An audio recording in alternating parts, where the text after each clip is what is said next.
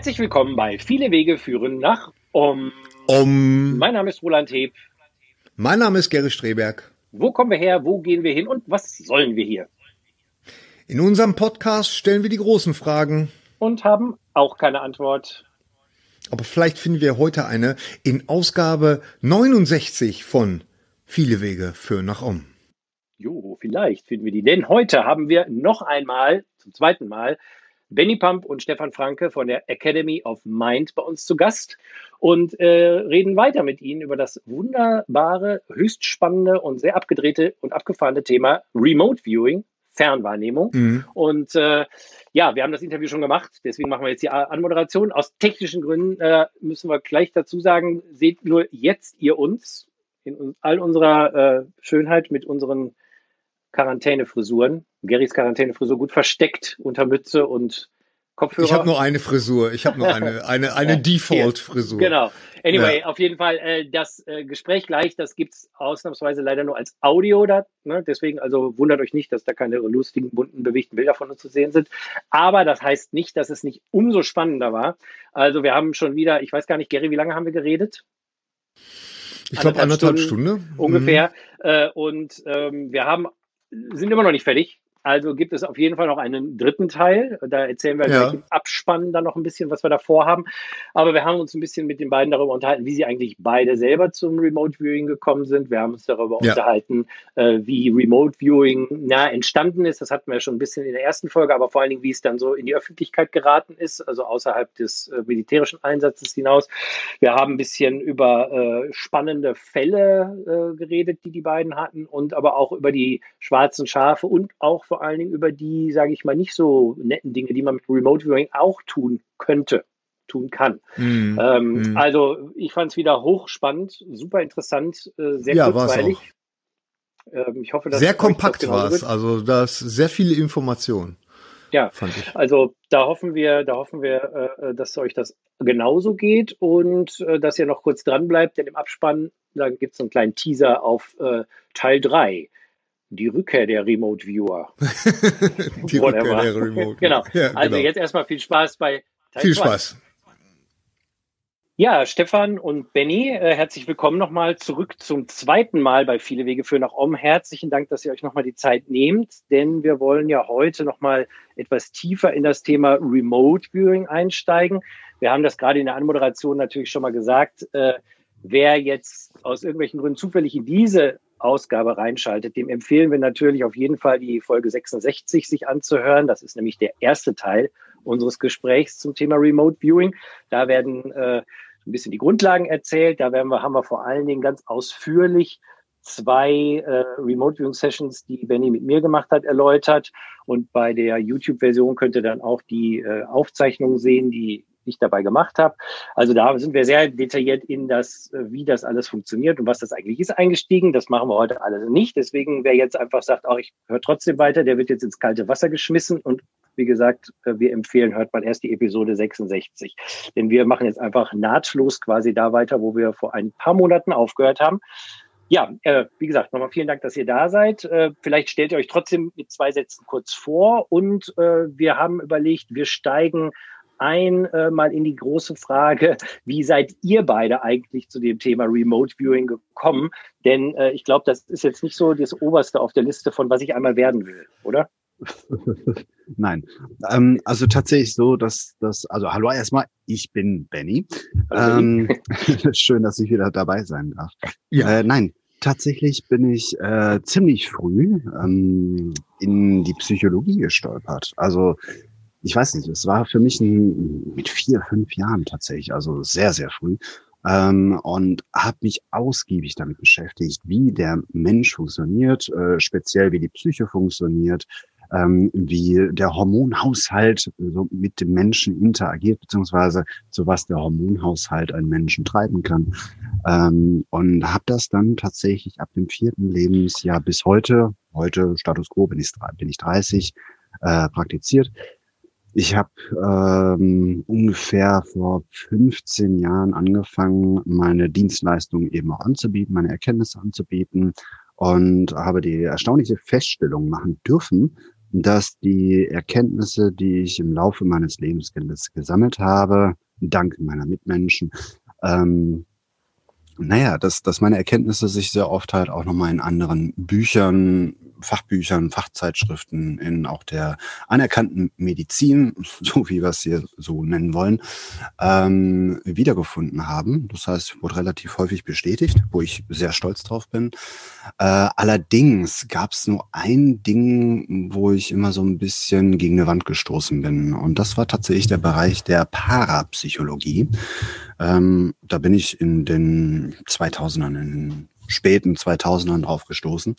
Ähm, und zwar am eigenen Leibe, so wie auch bei Klientel, wo es dann hieß, naja, da fällt halt ständig die Uhr runter oder aber ähm, so Poltergeist-Phänomene, das heißt, da platzt dann mal die Glühbirne weg oder ähm, das Klischee, äh, Leute rufen immer genau an, denn dann, wenn man dran äh, denkt und so weiter. Ähm, oder äh, wenn es um Traumabewältigung geht bei verstorbenen Fällen, dass sehr oft so der Eindruck entstand, die Person ist jetzt wirklich gerade bei mir, die eben gerade verstorben ist, ob das jetzt die Mutter, der Vater, die Oma oder wie auch immer sei. Ähm, und dieses Phänomen ist mir dermaßen oft begegnet. Ähm, ich muss zugeben, ich habe das sehr oft abgetan damals. habe gesagt, ja, das ist ja klar, das sind unterbewusste Mechanismen, die da greifen. Aber spätestens dann, wenn die Physik angefangen hat, ihr Eigenleben ähm, sozusagen zu spielen, äh, wurde das doch etwas seltsam. Und ich bin Fan von Messbaren, ich bin Fan von Nachvollziehbaren, ich bin nicht unbedingt ein Fan davon, ähm, wenn wir uns äh, übermäßig in den Glauben begeben. Mhm. So, das mhm. darf man, das darf man mir ankreiden oder halt auch nicht. Äh, ich mag es halt ganz gerne, wenn etwas nachvollziehbar ist. Ursache und Wirkung. Ähm, und so kam dann irgendwann einmal jemand tatsächlich auf mich zu, äh, ich bin mir nicht mehr ganz sicher, wer das war. Ich glaube, das war ein ehemaliger Coachie oder so. Ich weiß es wirklich nicht mehr. Es ist, wie gesagt, schon eine ganze Ecke her. Und hatte mich auf die, äh, sowohl auf die Sendung Crop FM aufmerksam gemacht. Äh, ich hoffe, hier ist diese Schleichwerbung erlaubt. Aber auf jeden Fall ist eine sehr gute Sendung. Wunderbar. Ähm, als auch auf einen gewissen Wingman oder Wingman. Also hier Stefan Franke, schön, dass du da bist. Danke, dass Hallo nochmal. Äh, danke, dass du die, letzten elf, zwölf Jahre da bist, um genau zu sein. Ähm, und zwar wurde ich da in eine Konferenz eingeladen, in eine, ich glaube, das war damals eine Skype-Konferenz, worum es dann äh, um das Thema Remote Viewing ging. Und äh, ich hatte damals überhaupt keine Ahnung, was das eigentlich ist, was das bedeutet und so weiter und so fort. Mir wurde nur versichert, ey, Alter, das Ding, das ist nachvollziehbar, das ist belegbar.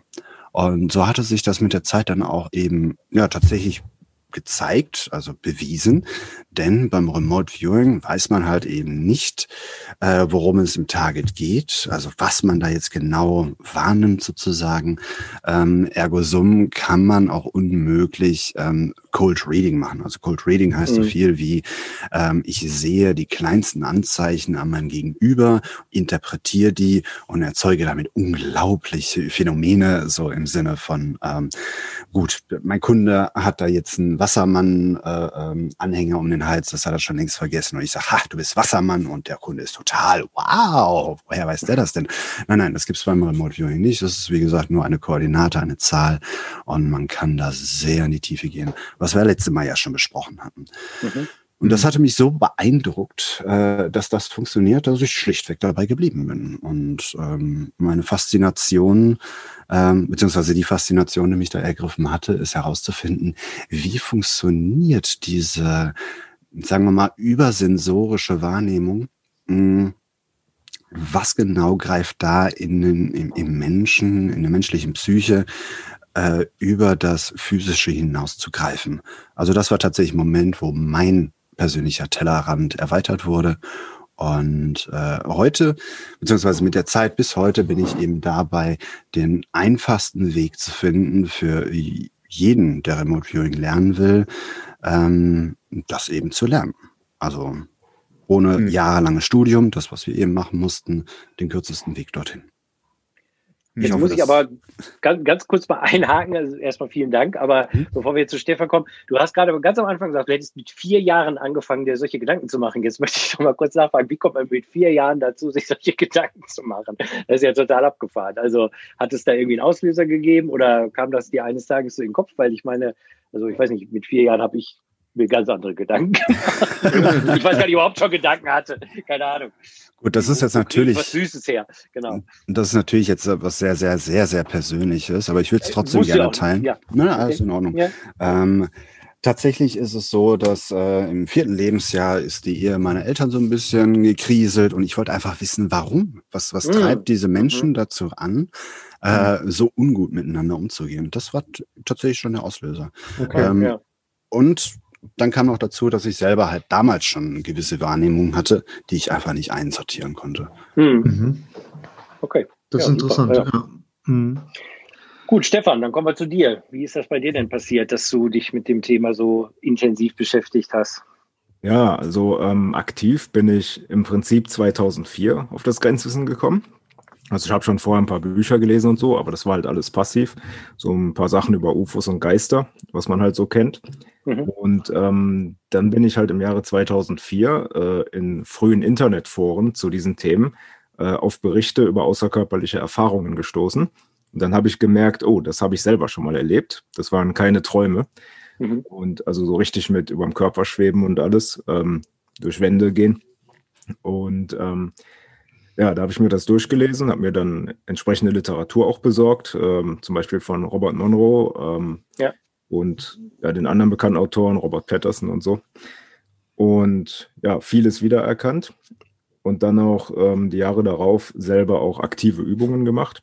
Also das halt ausprobiert, äh, bewusst zu induzieren. Hat so teilweise geklappt, aber waren halt sehr interessante Selbsterfahrungen. Also auch mit Audiotechnologien gearbeitet, wie Hemisync zum Beispiel.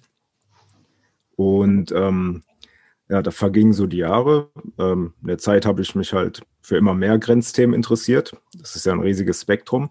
Ja. Habe zwischendurch äh, mit ein paar Leuten auch ein Forum gegründet. Das gibt es heute auch noch, äh, Theta Waves. Und ähm, ja, weil wir da so ein bisschen mehr Qualität in die Diskussion um diese Themen bringen wollten. Okay. Das war etwas dürftig damals.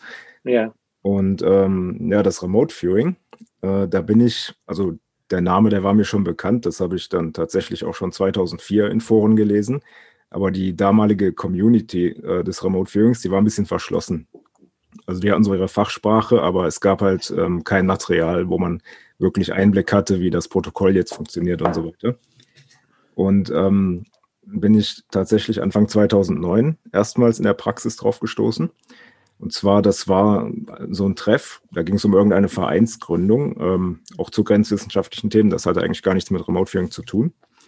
Und dort war jemand dabei, der war auf einem Remote Viewer-Treff, ähm, war selbst nicht ausgebildet, hat sich dort aber ein bisschen was abgeschaut bei Schnupper-Sessions. Und ähm, ja, der hat es dann auch den Leuten auf diesem Treffen gezeigt, so in der Freizeit quasi auf dem mhm. Zimmer. Und ich glaube, das waren drei oder vier Leute, die haben dort Schnupper-Sessions gemacht. Ähm, ich hielt mich erst zurück, also ich wollte erst gar nicht, habe dann dabei zugeschaut und habe dann gesehen, äh, was für erstaunliche Ergebnisse die schon hatten. Also für ihre allererste Session von jemandem, der sich halt nur ein bisschen was abgeschaut hat. Es war zum Beispiel ähm, das eine Targetbild, das war ein grünes Rennmotorrad. Und da hat uns schon einer so beschrieben, das ist irgendwie glänzend, grün, glatt, äh, das brummt und da riecht es nach Benzin und so weiter. Mhm. Fand ich schon sehr beeindruckend und ähnlich gute Eindrücke. Ja, und ähm, dann habe ich, dann wollte ich das doch noch machen. Das war so auf dem letzten Drücker, quasi am nächsten Morgen. Ähm, da hatten wir eigentlich keine Zeit mehr. Und es kam auch ständig jemand ins Zimmer rein, äh, nach dem Motto, wir müssen jetzt fahren. Das Zimmer wird gleich umgebucht. Also sehr ungünstige Bedingungen. Und das Target war auch noch extrem kompliziert. Das war irgend so ein freies Energieexperiment. Im Prinzip so Magneten, die im Kreis angeordnet waren. Okay. Okay. Also eigentlich viel zu anspruchsvoll. Ja, ja, genau. Klingt sehr anspruchsvoll, ja. Und ähm, ja, aber ein paar Farben und Oberflächen waren korrekt, aber ansonsten war es jetzt nicht so beeindruckend. Aber aufgrund, dass ich das halt bei den anderen Leuten gesehen habe, äh, am vorigen Abend, da habe ich sozusagen Blut geleckt und wollte mehr darüber wissen und wollte das mir auch beibringen. Und ähm, ja, dann habe ich mir Literatur besorgt, ähm, darunter zum Beispiel die Lehrbücher von Jelinski und habe hab das dann mir versucht, selbst beizubringen. Also erst so die Stufen 1 bis 3. Das hat ja insgesamt sechs Stufen, das Protokoll. Mhm. Und Stufe 1 bis 3, das ist erst so die Kontaktaufnahme mit dem Target. Ähm, reicht aber schon aus, um sich selbst zu beweisen, dass da was dran ist, dass das tatsächlich funktioniert. Ja, und das habe ich dann äh, ja. halt eine Weile autodidaktisch gemacht. Und im Jahre 2010 stieß ich dann auf äh, andere Leute, die sich das versucht haben, selbst beizubringen. Und da wurde es dann halt spannend, weil dann haben wir, also einige, die waren schon etwas weiter bei Stufe 4. Und dann haben wir uns das weiterhin so selbst gegenseitig beigebracht und gegenseitig geübt. Und ähm, ja, die Qualität verbesserte sich dann allmählich. Und äh, so ab 2011 stieß ich dann auch auf Leute, die halt komplett ausgebildet waren. Und die haben mich dann auch bei Sessions mitmachen lassen. Also auch schon so erste operationale Sessions. Ähm, da ging es zum Beispiel mal um eine Vermisstensuche und ähnliches. Und ähm, ja, das war dann, da ist mir dieser Qualitätsunterschied nochmal aufgefallen. Ähm, wenn man eine komplette Ausbildung hat und nicht aus Büchern Fehler verschleppt und so weiter, was fast jedem passiert, ähm, dann ist, dann kann man damit wirklich erstaunliche Dinge tun. Ja, und dann habe ich mich entschlossen, 2012 dann eine formale Ausbildung zu machen. Und seitdem, äh, ja, läuft das halt. Also das, das ist so interessant. Das heißt, dafür. Ja, das heißt, ihr beide seid eigentlich über eine persönliche Erfahrung irgendwie so in Richtung auch gekommen. Also diese Neugier auch so, sich, sich was zu erklären. Und äh, das ist ja auch das, was, glaube ich, viele antreibt. Gerade jetzt auch diese grenzwissenschaftlichen Phänomene, die sind ja oft so. Und ich finde interessant, was Benny sagte, das ist etwas, was man messen kann und was man überprüfen kann. Das ist halt jetzt nicht irgendwie eine rein subjektive Geschichte, wie viele andere äh, grenzwissenschaftliche Phänomene, sondern das ist wirklich was, ja, wir haben es ja in der letzten Sendung auch gesehen, äh, das ja, kann jeder eigentlich machen äh, und äh, das ist einfach total faszinierend. Genau, kann man statistisch auswerten. Ähm, es kann anscheinend auch jeder Mensch. Also ja, wir hatten bisher jetzt noch keinen, der es gar nicht konnte. Es gibt manchmal so außer, außer, außer, außer Roland, ne? Also die Sessions ja. letztes Jahr waren ja wirklich ja, ganz ja, furchtbar. Genau, aber wie das immer so ist, äh, einen gibt es immer. nee, die Sessions waren super, passt, alles gut.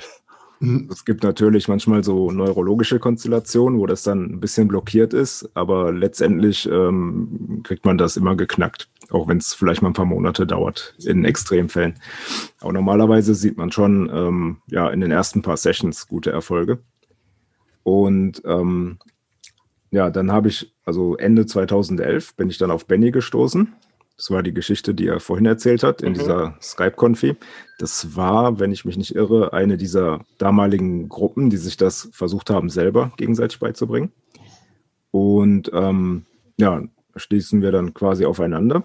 Und im Jahre, des, also im Laufe des Jahres 2012 haben wir uns dann auch mehrfach getroffen, immer so Projektwochenenden gemacht. Wir wohnten damals noch ziemlich weit auseinander. Das waren, glaube ich, so 350 Kilometer. Und ähm, ja, das waren dann so unsere ersten gemeinsamen Projekte. Da gab es hm. dann noch äh, einen Vortrag auf einem Remote Viewing Kongress äh, mit einem gemeinsamen Thema. Und ja, da hatten wir halt auch schon die Vision, oder es kultivierte sich so langsam die Vision, dass man ähm, Remote Viewing doch gut mit Coaching kombinieren könnte und mit Bewusstseinsforschung und ähnlichem. Hm. Das war im Prinzip ähm, ja der Grundgedanke, da lag noch ein langer Weg vor uns, aber es war der Grundgedanke für diese heutige Academy of Mind, die daraus entstanden ist. Und das Grauen nahm dann seinen Anfang. Genau. mich würde genau, mal interessieren, ja. äh, mich würde mal ganz kurz interessieren, äh, ähm, als ihr dann so da halbwegs das Gefühl hattet, okay, das beherrschen wir jetzt, war das, also ich stelle mir das so vor, als wenn man wirklich so eine Superkraft so lernt, weil das ist ja nicht, auch, auch wenn man jetzt sagt, das kann im Grunde jeder, kann es ja nun nicht wirklich jeder. Also nicht jeder, der, der ist ausgebildet so, ne? Und nicht jeder glaubt daran oder nicht jeder beschäftigt sich damit. Aber war das für euch schon so, ähm, dass, dass man das Gefühl hat, oh, jetzt haben wir hier was Besonderes gelernt irgendwie? Und, und vor allen Dingen die Anschlussfrage, wie benutzt ihr, ihr das so im Alltag? Kann man das so Remote Viewing so ganz naiv gefragt, so auch im Alltag äh, benutzen? In eurem Alltag? Ja, natürlich. Äh. Aber zur ersten Frage, also ähm, ja, wir waren da jetzt, wir waren da jetzt nie irgendwie so gehypt oder missionarisch unterwegs. Ähm, mhm. Gibt es natürlich ganz andere, die dann erstmal der ganzen Welt erzählen müssen, äh, was sie da für eine erstaunliche Entdeckung gemacht haben. Mhm. Aber im Prinzip ist es, nach ein paar Jahren Praktizieren, ist es im Prinzip genauso normal, wie andere äh, zum Beispiel Skateboard fahren können oder so. Das mhm, ist einfach okay. eine Fähigkeit, die man lernt. Ja. Das mhm. relativiert sich tatsächlich sehr, sehr schnell. Das ist so ein bisschen wie Schleife binden, beziehungsweise, äh, Gary, stell, stell dir vor, du hättest äh, unendliche Kraft. Also du könntest tatsächlich jedes Auto mühelos hochheben. Ja, stimmt, das, kann ich mir total gut vorstellen. Das, das ist so. das kann der Gary. Äh, ja, ja, das, das ist so im ersten Jahr ist das ganz witzig. Und nach einer Zeit äh, kann das sogar so weit gehen, dass es einem auf den Sack geht. So, ich ja. wollt, dieses, dieses Glas wollte ich doch eigentlich nur zum Anstoßen so hoch. Jetzt ist es Scherbenscheiße. Ja. Ähm, also es relativiert sich tatsächlich relativ schnell. Ähm, der, ich denke mal, der wesentliche Faktor dabei ist, dass es halt eben äh, nicht der Wunsch danach ist, dass es funktioniert. Ähm, und das hält solche, ich sag mal, neuen Fähigkeiten relativ lange oben, zum Beispiel Löffel biegen. Ähm, das ist so ein, so ein, so ein Ding, äh, das zeige ich mir mal auf einer Party. So, man kommt nicht besonders häufig dazu, das, das zu präsentieren. Löffel biegen, ohne dass ich das jetzt irgendwie mies machen möchte, ähm, hat keinen ich sag mal, praktischen Nutzen. Also es, es animiert nicht unbedingt dazu, das jetzt tagtäglich zu machen. Ne? genau. Hm. Ja, und dadurch hält sich äh, so eine Technik deutlich länger in der Faszination, äh, als wenn man halt irgendetwas äh, äh, macht, was, was halt ja, tagtäglich in Anwendung kommt. Und da sind wir jetzt im Prinzip schon bei der zweiten Frage. Benutzen wir das im Alltag? Ja, natürlich benutzen wir das im Alltag. Ähm, wir haben zum Beispiel die Academy of Mind als solches. Ähm, auf Basis von Remote Viewing Ergebnissen gegründet. Und äh, pardon, wenn ich das jetzt so sage, ähm, vielleicht cuttet ihr das raus, keine Ahnung, ähm, oder piepst das, äh, aber tatsächlich denken wir, dass die Academy of Mind äh, alleine nur durch Remote Viewing Ergebnissen die Corona-Zeit überstanden hat, tatsächlich. Ähm, mhm. Genauso wie gewisse gesundheitliche Faktoren, äh, die, die ja da im Prinzip reinkommen, wo man dann Sessions auf sich selber macht. Äh, wie Stefan eben schon erwähnt, das kommt regelmäßig auch im Coaching zur Anwendung, ähm, wenn man im Prinzip auf das Kernproblem einfach nicht kommen kann ähm, oder ganz banale Dinge. Also was heißt banal, wenn es dann halt darum geht, das, das, das perfekte Datum für irgendeinen Kongress oder sowas ausfindig zu machen. Mhm. Äh, Stefan, das kannst du mir erzählen am Anfang des Jahres bezüglich unseren Kongresses. Ja, das war zuerst sehr merkwürdig. Also zuerst muss man sagen, ich glaube, das haben wir auch schon letztes Mal gesagt, äh, mhm. das Corona an sich, das hatte niemand auf den Schirm, auf dem mhm. Schirm, sondern äh, immer nur so die Beifänge, die Auswirkungen. Zum Beispiel äh, haben wir das optimale Datum für einen Kongress äh, gesucht. Das macht man ja normalerweise so im Sommer. Also ja. wenn schönes Wetter ist und wenn Leute frei haben und so weiter. Hm. Und das Komische war dann, ähm, dass später im Jahr einfach kein Zeitpunkt auftauchte, sondern sich die Timeline nach vorne geschoben hat. Und zwar so auf März, Februar, Februar, März, den Zeitraum. Mhm. Dann haben wir geschaut, äh, warum kann das denn nicht im Sommer stattfinden? Was ist denn das Problem? Und da kam dann so der Eindruck, äh, ja, weil keiner da sein kann. Also nicht, hm. nicht, dass mhm. keiner da sein will, sondern dass keiner da mhm. sein kann. Mhm. Ja, ja. Und ähm, da war halt irgend und, und die Leute, die halt nicht früher da gewesen wären, wenn das jetzt früher stattgefunden hätte, die hätten dann halt im Sommer bedauert, dass sie nicht da sein können. Ja. Das, das haben wir dann nicht genauer nachgeforscht, warum das genau so ist. Wir vermuten, wir vermuten einfach, dass die Leute nicht können oder ja. die Referenten halt nicht können zu der Zeit. Und ähm, ja, Februar, März war dann aber zu früh. Da hätten wir die Organisation nicht geschafft. Wir haben es dann nochmal im April versucht, aber da war es halt schon zu spät. Da kamen ja hm. schon die Maßnahmen. Klar. Hm. Und das, ähm, ja, solche Beifänge kriegt man dann. Das ja. äh, ist ein ganz, ganz wesentlicher Bestandteil beim Remote Viewing. Also die Dinge werden nicht unbedingt beim Namen genannt. Ähm, wir gehen im Alltag durchaus hin und sagen, oh, das ist ein Bild, das ist eine Uhr, das ist ein Whiteboard, das ist eine Kamera, wie auch immer. Ähm, das passiert beim Remote Viewing tatsächlich nicht. Äh, also es kommt nicht der Eindruck, oh, da ist Corona. Also es kommt einem nicht irgendwie auf magische Weise jetzt ein Symbol oder ein Name ja. oder sowas in den Kopf, sondern es zeigen sich die Dinge, so wie wir sie im Alltag dann auch tatsächlich erleben. Ne? Mhm. Also ähm, man beschreibt beim oder man erlebt besser gesagt die Auswirkungen einer Sache im Remote Viewing Protokoll benannt. Ich glaube, da gab es nur einen Viewer, äh, Stefan wird mir da sicher gleich nochmal auf die Helf äh, auf die auf die Sprünge helfen, ähm, der die Fähigkeit hatte, halt ähm, Zettel, Bücher oder Buchrücken ablesen zu können. Das ist also sehr sehr selten, dass etwas wirklich beim Namen genannt werden kann. Ja, also so in dem Ausmaß, das war Pat Price. Er war ganz am Anfang dabei, als das entwickelt ja. wurde. Ähm, wahrscheinlich einer der besten Viewer des Planeten. Der ist dann mhm. wohl ja offiziell auch äh, relativ kurz danach verstorben. Mhm. Und ähm, ja, der konnte tatsächlich äh, Aktennamen, also Geheimaktennamen lesen, der konnte Namensschilder äh, lesen von irgendwelchen Personen in Geheimbunkern und so weiter. Und das hat sich dann hinterher alles als richtig herausgestellt. Und ähm, da kam man ja dann erst drauf, äh, dass man es wirklich auch für die Psychspionage verwenden könnte. Hm. Ja, Chapeau, ja, das können wir nicht. Also da, äh, da gibt es bei uns dann auch Grenzen. Also wir können, ähm, also was wir können, was häufig vorkommt, ist, dass der Viewer bemerkt, okay, da ist jetzt irgendwie ein Schild und da steht was mhm. drauf. Er kann jetzt aber nicht wörtlich lesen, was da steht, aber er, er kann die inhaltliche Bedeutung beschreiben. Wenn da jetzt zum Beispiel ein Stoppschild ist, dann liest er nicht Stopp, äh, sondern er beschreibt, okay, da ist was Blechernes, das ist irgendwie rot-weiß und inhaltlich bedeutet das, ähm, ja, äh, erstmal stehen bleiben oder nicht weiter oder Vorsicht und so. Also je nachdem, was das Stoppschild in dem Kontext des Ortes dann halt bedeutet. Ich kann mich auch erinnern, gelesen zu haben, dass dieses Buchstabenlesen äh, halt auch, also ich meine, generell auch, also habt ihr es schon gesagt, sehr schwierig ist, aber dass es, wenn überhaupt, auch quasi so einzeln sein muss. Ne? Habe ich das richtig verstanden? So, man muss jeden Buchstaben quasi einzeln viewen. Also genau. das heißt, es würde auch Ewigkeiten dauern. Also mal rein technisch könnte man es eventuell, aber äh, man würde wahrscheinlich irgendwie, weiß ich nicht, zehn Jahre brauchen, um irgendwie längeren Text zu, zu viewen. Nein, genau. also es geht sehr, sehr, sehr oberflächlich kann man das machen. Also ich selber habe schon einige Schriften äh, geviewt. Das heißt, äh, so ganz grob, wie die Buchstaben aussehen. Äh, was die Buchstaben anging, gab es aber nie wirklich so ein, ja, also, dass man es wirklich lesen hätte können. Das, das, mhm. das war Kraut und Rüben. Ähm, aber was halt schon vorkommen kann, ist, dass der Wort laut äh, rüberkommt. Ähm, ja. Es gab mal so ein medizinisches Target, das ist jetzt relativ frisch. Ähm, man vergebe mir, wenn, wenn man sich da jetzt selber wiedererkennt. Ähm, und zwar ging es da um die äh, Hylarionsäure.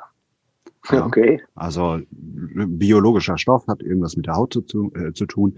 Ähm, und da kann das dann schon sein, dass man dann im Viewing dann ähm, den ungefähren Wortlaut, Wortlaut kriegt. Also mhm. Hylarionsäure heißt das Teil.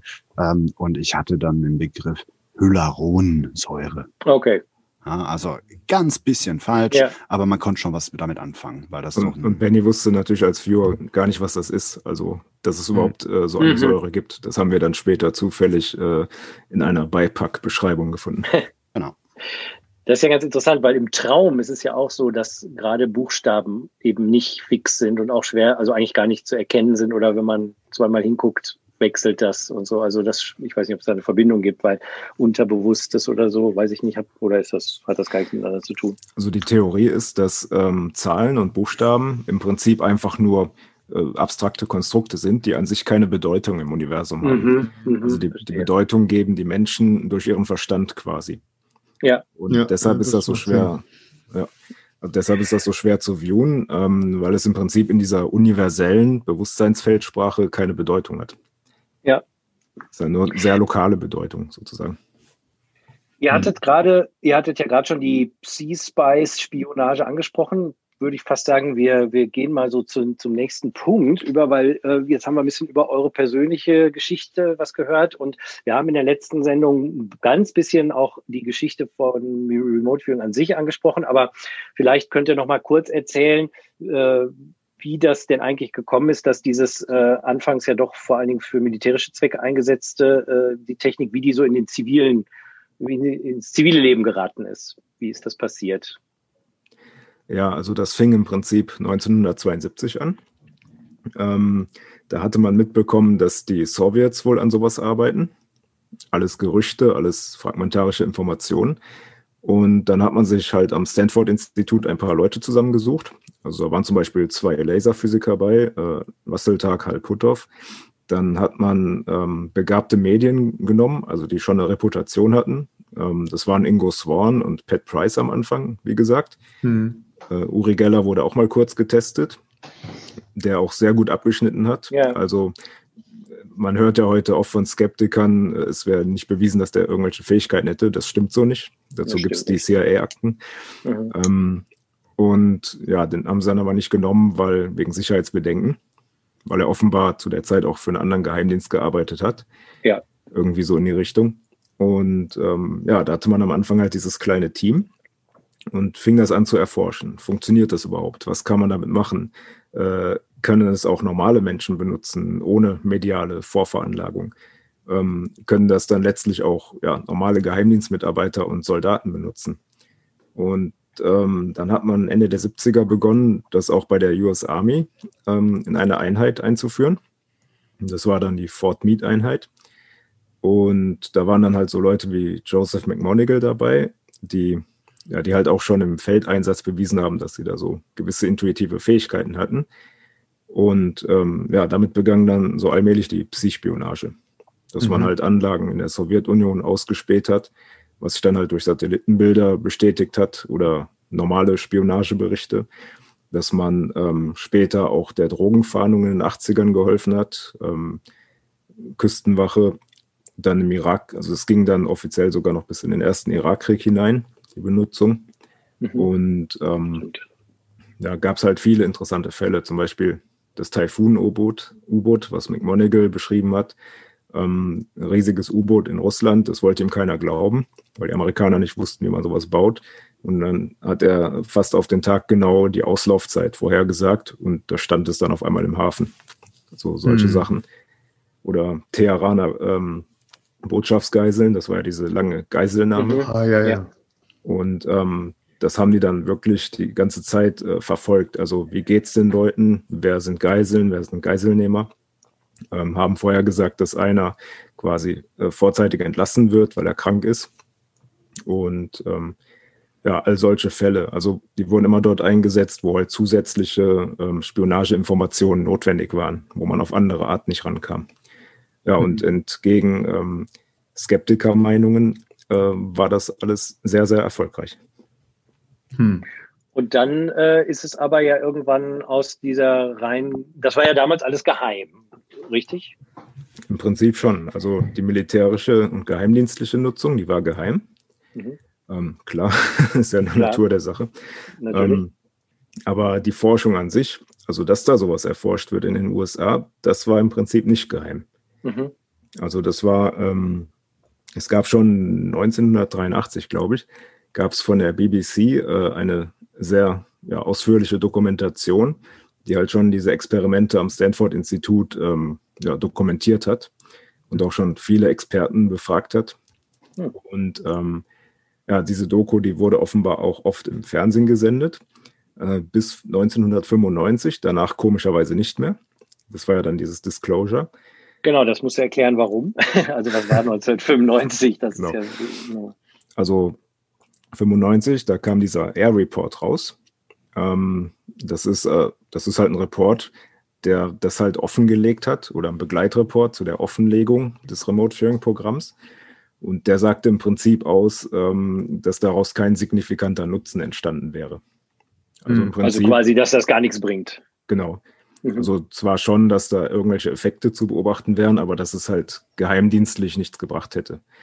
So, und äh, die Leute, die dabei waren, die haben das aber völlig anders erlebt. Und dann stellte sich heraus, dass dieser Report im Prinzip so frisiert war, dass es für die Öffentlichkeit so aussieht, als wäre nichts dran. Mhm. Also gab es zum Beispiel ähm, die, die, die Macher des Reports, sie durften nicht mit den äh, Veteranen quasi Interviews führen, nicht mit den Wissenschaftlern, die das mitentwickelt haben. Und äh, es gab Statistikfehler. Mit den Putzfrauen oder was? Hm, niemanden. ja, genau. Ja, also es gab Statistikfehler darin, ähm, weil so eine Statistikprofessorin dabei, die wollte das dann halt ja anmerken, dass da seltsame Statistikfehler drin sind, durfte sie nicht. Also macht den Eindruck, als wären diese Fehler absichtlich drin gewesen. Und ähm, ja, die haben auch nur ein Prozent der Unterlagen aus dem letzten Jahr dieser Einheit bekommen. Und da war die Einheit quasi schon aufgelöst, also gar nicht mhm. mehr funktionabel. Und das waren auch nur, das war auch nur Ausschussmaterial, also irgendwelche ja. Übungssessions und so weiter. Und äh, das Geheimmaterial, das war sowieso noch unter Geheimhaltung. Das konnten die gar nicht auswerten. Und ja, man sagt auch, dass die im Prinzip noch ganz viele Unterlagen vernichtet haben. Also kurz äh, bevor das dann veröffentlicht werden musste. Da heißt es auch, dass dann zwei Schredder zerstört wurden. Also die haben so viel geschreddert, dass äh, zwei Schredder durchgebrannt sind. Ja, ja, okay. Und ja, da, da fehlt halt auch eine ganze Menge. Und jetzt über die Jahre Also ich glaube auch 2000 ist ein großer Schwung äh, deklassifiziert worden, dann 2017 auch nochmal.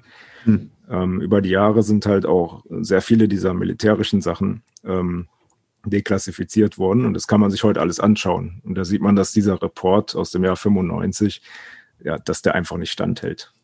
Hm. Das ist ja interessant, das gibt es ja öfter. Ne? Ich erinnere mich da auch an den Condon Report bei der in der Ufologie, da stand ja auch vorne drin, das ist alles Quatsch, es gibt keine UFOs und im Report, weiß ich nicht, waren es so und so viel Prozent unerklärte Fälle. Also man hofft dann auch immer so ein bisschen, die Leute lesen nur das Vorwort und, und gucken sich nicht so wirklich an, was äh, eigentlich in dem Bericht steht, weil wie du beschreibst, ne, wenn man jetzt genauer guckt, dann hat mhm. man es ja schon festgestellt. Also das war, das war eindeutig ein Whitewashing. Also so nennt man mhm. das. Ähm, ja. Das, und das lag daran, weil ähm, im Prinzip sind da schon sehr viele Informationen geleakt. Wie gesagt, äh, es war bekannt, dass sowas erforscht wird. Und da lag natürlich der Schluss auch nahe, dass es eben auch von der Regierung benutzt wird. Logisch. Und ähm, gab es halt auch schon ein paar Veteranen aus der alten Einheit, die, ja, als sie halt entlassen wurden, die halt auch darüber gesprochen haben, Dinge veröffentlicht haben. Und äh, Präsident Carter hat sich auch einmal verplappert auf einem Vortrag. Äh, also noch, noch bevor die Geheimhaltung halt offen war. Ähm, hat dann erzählt, dass irgendwelche Psychspione einen abgestürzten russischen Bomber in Afrika lokalisiert haben. Ah, ja. Und damit hat er halt aus Versehen dieses Programm verraten oder angedeutet. Und das waren alles so viele kleine Schnipsel, viele kleine Sachen, die dann so rauskamen. Und dann sah man sich offenbar gezwungen, das dann 95 halt äh, zu veröffentlichen, aber eben runterzureden. Hm. Wollte man damit sozusagen äh, vermeiden, dass jetzt irgendwelche Leute sagen, mit was für einem Schwachsinn beschäftigt ihr euch denn? Äh, weil, äh, und, und was ist dann überhaupt passiert? Also ist, ist es dann eingestellt worden oder wirklich eingestellt worden? Was, was ist, weil grundsätzlich muss ja den Leuten, die damals damit zu tun gehabt haben, ja klar gewesen sein, dass das ein vernünftiges Werkzeug ist, was man weiter benutzen will. Also erstmal die öffentliche Meinung, das war natürlich die Mainstream-Presse, die hat sich darüber lustig gemacht. Die haben sich dann auch nur auf den Report bezogen. Mhm. Allerdings wurde dann auch von den ehemaligen Veteranen ein bisschen gegengesteuert. Die fingen dann halt an, Zivilisten auszubilden. Und ähm, zum Beispiel McMonigal, aber nicht nur er, aber hauptsächlich McMonigal, der hat sehr viele ähm, quasi Demo-Sessions im Fernsehen gemacht. Mhm. Und hat dann, ich glaube, es war über 40 Mal hat er das gemacht. Und das waren halt immer sehr gute bis erstaunliche Treffer mhm. hat das dann eben auch in der Öffentlichkeit bewiesen, dass das funktioniert. Und ähm, ja, wenn man halt ein bisschen tiefer reingeschaut hat, dann sah man halt, dass was dran ist. Ja, und was die internen Vorgänge betrifft, also ich denke schon, dass die damalige Einheit dann aufgelöst war, weil die war im Prinzip ähm, schon kurz vor der Veröffentlichung fast auseinandergefallen. Das hat auch mit Skeptikern innerhalb ähm, der Geheimdienste und des Senats zu tun gehabt. Also zum Beispiel gab es da sehr fundamentalistisch christliche Skeptiker und die mhm. hielten das halt alles für satanisch oder dämonisch. Und deshalb Richtig, wollten die das ja. loswerden. Mhm. Und ähm, Teufelswerk. Genau, das kennt man in den USA. Ja. Und ähm, ja, also auch dann eben auch dogmatische Skeptiker aus dem naturwissenschaftlichen Bereich, weil kann ja nicht sein. Die mhm. Welt besteht nur aus Atomen und so. Und ähm, ja, das war dann halt auch so ein Paradigmenthema. Aber ähm, ich glaube nicht, dass sie das ja nach 95 dann einfach fallen gelassen haben. Ähm, ich denke schon, dass sie dann eine neue Einheit gegründet haben. Und da gibt es auch ein paar Indizien für. Mhm. Also man hört äh, von drei unterschiedlichen Quellen, die halt noch Kontakt mit den ähm, ja, alten Wissenschaftlern und Veteranen haben, ähm, dass da irgendwo tatsächlich was läuft. Und diese drei Quellen, die decken sich halt auch. Mhm. Und mhm. man wollte sogar mal einen für ein Interview gewinnen. Ähm, der, hat, der hat dann aber quasi kurz davor, also ist nicht aufgetaucht an dem Interviewort. Mhm. Und hat dann hinterher gesagt, war ihm zu heikel. Aber ähm, ja, hat dann im Prinzip gesagt, ja, gibt es und wird auch weiterhin gemacht. Weil das, ich stelle mir das ja auch äh, für, für jeden Geheimdienstler äh, unheimlich verlockend vor, dass äh, da das jetzt einfach so, ähm, ich meine, die wissen ja, dass das funktioniert und äh, dass die Öffentlichkeit, dass das in der Öffentlichkeit so äh, kommuniziert wird, dass das alles äh, Kokolores ist, das sehe ich ja ein. Aber dass die, aber die Profis wirklich wissen, äh, was da für eine Power dahinter steckt und dass das wirklich funktioniert, das kann ich mir nicht vorstellen, dass da irgendein Geheimdienst dann sagt, ach nö, machen wir nicht. Ja. Also ja. gerade ähm, in der Sowjetunion Ich meine, da war es ja auch ideologisch schon so, dass man gesagt hat, okay, geistige Sachen und so, das zählt bei uns nicht so sehr. Mhm. Das ist ja dann sehr materialistisch auch im Kommunismus äh, gewesen, von der Einstellung her. Ähm, aber im Geheimen haben die das halt äh, enorm stark erforscht. Also da gab es wohl Dutzende von Instituten auch, die das gemacht haben, ja. durch die Sowjetunion. Und ähm, ja, die haben da wahrscheinlich noch mehr gemacht als die USA, vielleicht mit anderen Ansätzen. Also das nannte man ja Psychotronik, glaube ich. Also ja, dass man genau. im Prinzip auch ähm, durch elektromagnetische Felder äh, diese Fähigkeiten verstärken wollte dass man sich in irgendwelche Röhren gelegt hat und so. Ja, und das soll wohl auch sehr gut funktionieren. Ist halt ein anderer Ansatz, aber funktioniert ebenso. Hm. Und die Problematik ist halt auch ähm, in der Zeit, wo das Ganze geleakt worden ist, das spielt ja auch nochmal eine relativ große Rolle. Ähm, also das war ja im Prinzip so in der Zeit, wo, ähm, sagen wir mal, sehr viel mit Drogen experimentiert worden ist, sowohl im militärischen Bereich als auch im zivilen Bereich. Ich sage mhm. nur Hippies. Ähm, diese Hippies, diese langhaarigen. Ja, diese langhaarigen Hippies, ganz furchtbar. In den 70ern, ja. Genau, und äh, mit der Zeit sind diversen Drogen im Prinzip äh, aus der Legalität herausgenommen worden. Ich drücke es mal andersrum aus. Ähm, und tatsächlich ist aus, aus dieser Hippie-Bewegung tatsächlich die gegenwärtige ähm, spirituelle Szene entstanden. Das heißt, man hat herausgefunden, dass man mit zum Beispiel Meditation annäherungsweise ähnliche Effekte erzeugen kann wie mit Drogen. Ähm, da ist sehr viel dann aus dem fernen Osten im Prinzip rübergezogen worden. Und so hat sich das im Prinzip so ein bisschen so ja, so, so verschleiert. Das heißt, ähm, aus der Normalbevölkerung, sage ich jetzt mal in Anführungsstrichen, oder aus der orthodoxen Bevölkerung, ähm, sind im Prinzip Menschen, die sich mit spirituellen Themen auseinandergesetzt haben, gleichzusetzen mit Hippies. Denen geht's ja nur um den Trip. Ja? Und wenn dann solche Sachen wie Wahrsagerei oder sonst irgendwas ähm, publik geworden sind, dann ist es ebenfalls immer als Spinnerei abgetan mhm. worden, auf, auf der Grundlage äh, dessen, dass das ja irgendwie immer was mit Drogen oder mit, mit Bewusstseinsveränderungen, die sind ja wirklich nicht mehr ganz bei Verstand. Und genau in mhm. dieser Zeit ist im Prinzip das Remote Viewing äh, publiziert worden, beziehungsweise offengelegt worden. Ähm, und damit ist das Ding hoffnungslos untergegangen. Warum? Erstens. Erstens, mhm. das Remote Viewing ist ein militärisches ähm, Programm gewesen. Ja, das heißt also, alles, äh, die Hippies in Anführungsstrichen, die ja für Frieden stehen, die jedem Gewehr und jedem äh, äh, Panzerrohr sozusagen ein Blümchen vorne reinstecken wollten, für die war das ein absolutes No-Go. Auf der anderen Seite, in der normalen Zivilbevölkerung, konnte es gar keinen Anklang finden, weil es halt eben irgendwie so ein Hippie-Rumgeschwurbel ist. Also das ist so in diese mhm. Ecke dann mhm. gedrückt worden. Und so ist Remote Viewing bis in die 90er, 95er, schon, eigentlich schon in die 2000er hinein, immer so ein schwebendes entscheidendes Element zwischen diesen beiden extremen Ansichten geblieben. Dazu kommt noch, Remote Viewing lernt man nun mal eben nicht, indem man sich mal eben eine Kapsel reinschmeißt naja. oder indem man mal in, in 30 Minuten auf dem Wochenendseminar mal eine voll krasse Rückführung oder sowas macht, sondern Remote Viewing ist vergleichbar mit der Ausbildung zum Schweißer. Ne? ähm, du nimmst nicht ein Schweißgerät in der Hand und machst einfach mal eine saubere Naht. Ähm, und dann kommt noch dazu, dass man äh, überhaupt erstmal daran glauben muss, dass Metall schmelzbar ist. Ja, das kommt, das kommt dann oben drauf. Also mhm. ähm, deswegen, also Stefan, du hattest das ganz am Anfang schon erwähnt. Die Remote Viewing Szene ist eine relativ verschlossene Szene. Das liegt zum einen daran, dass es natürlich ein sehr wertvolles Werkzeug ist. Auf der anderen Seite daran, dass es eben zwischen diesen zwei Extremansichten liegt. Ähm, also vielen Esoterikern, ich möchte niemand vor den Kopf stoßen, ich sag's nur so, wie, es, wie wir es erleben. Vielen Esoterikern ist dieses Werkzeug einfach zu kantig. Ne? Mhm. Also es fehlen so ein bisschen die Blümchen und genau, quasi. genau, mhm. ganz genau. Ähm, und es braucht halt wirklich ordentlich Hirnschmalz, um das zu lernen. Wie gesagt, das kann man nicht mal eben so nachweisen. Ja. Mhm. Ähm, das ist schon eine ordentliche Ausbildung, die dahinter steht, die wir im Endeffekt auch anbieten. Ähm, so, und deswegen ist auch klar, dass die Medien da relativ leichtes Spiel hatten ähm, bei der Offenlegung, weil äh, wenn ich einen Zeitungsbericht lese, ach guck mal, da die USA, die hat da ganz lustig, da hat die mal experimentiert ja, ja. und haha.